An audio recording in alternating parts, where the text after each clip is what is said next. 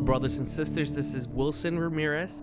well, 2019 is here, and um, I always wanted to start a podcast. I did try once, and um, with my wife and my sister and I. It went well. Uh, we couldn't do any more after that. Uh, schedules changed, a lot of things came up, but I think what I'm gonna end up doing is um, trying to do my own podcast for like 10 minutes of a message about how God is doing, doing once a week, and then try my best to see if my wife wants to join in and you know spread the, the word of God and love. And this, and to be honest, uh, this podcast might be a little bit in Spanish and English. I think majority of it is gonna be more in Spanish than English, but um, I hope everybody would love to uh, hear a little message from God and for you to know how God is going to work on us and what He wants us to do for this new year. I mean, we're starting a, a new year all together, ready. Uh, I, I, was blessed first day. I mean, obviously, we are in church. We celebrated the, the when it hit midnight, uh, and it was beautiful. I mean, uh, some people already getting tired, some were, uh, some other people already leaving, but it was still great. Once I got home, everything was well. I stayed with my wife, trying to make sure she was relaxed and everything. Enjoyed her her last day of vacation in a way because um uh, she started work uh, following day, which was uh, Wednesday. Um, but it went well. I didn't have any issues. My, God has been so great for us. He's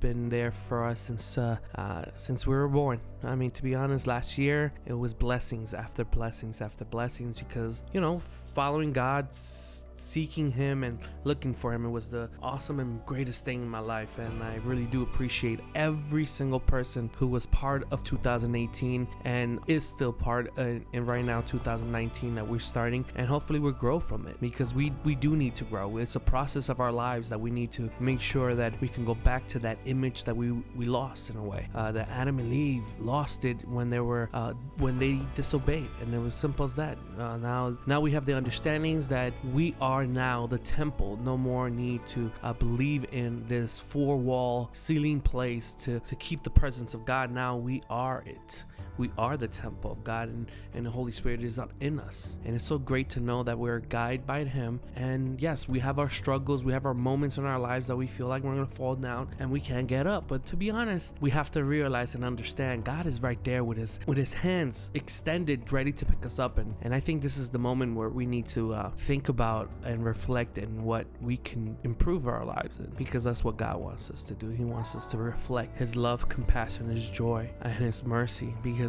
uh, we we live in a moment where everything right now, any little thing we say offends people, especially even us Christian people. We we tend to get offended when there's a preaching about you know adultery, about sinning, uh, an addiction, uh, and it's uh, you know what we need to understand when God has something important for our lives, we have to be ready to listen and take the criticism and understand that He's talking to us. There's a reason why everything gets said, and and I do appreciate that moment, appreciate the time that He gives He gives us because because um, we, you know, it's 24 hours in a day, and usually we're working eight, nine, 10 hours, and those eight and nine, 10 hours of our lives, I mean, we're more dedicated in our jobs than actually looking for God or thinking about it. And, and if you do think about God and you do have time to worship, that's great to be able to listen the Word of God or read the Word of God or even, you know, preach, uh, give them, you know, little little lessons towards uh, co-workers around. And uh, plus that, I mean, even our own testimony, how we act in work, uh, shows that. And if we're not, I mean, this is our moment. This is this is the year. This is the year when we have to get up.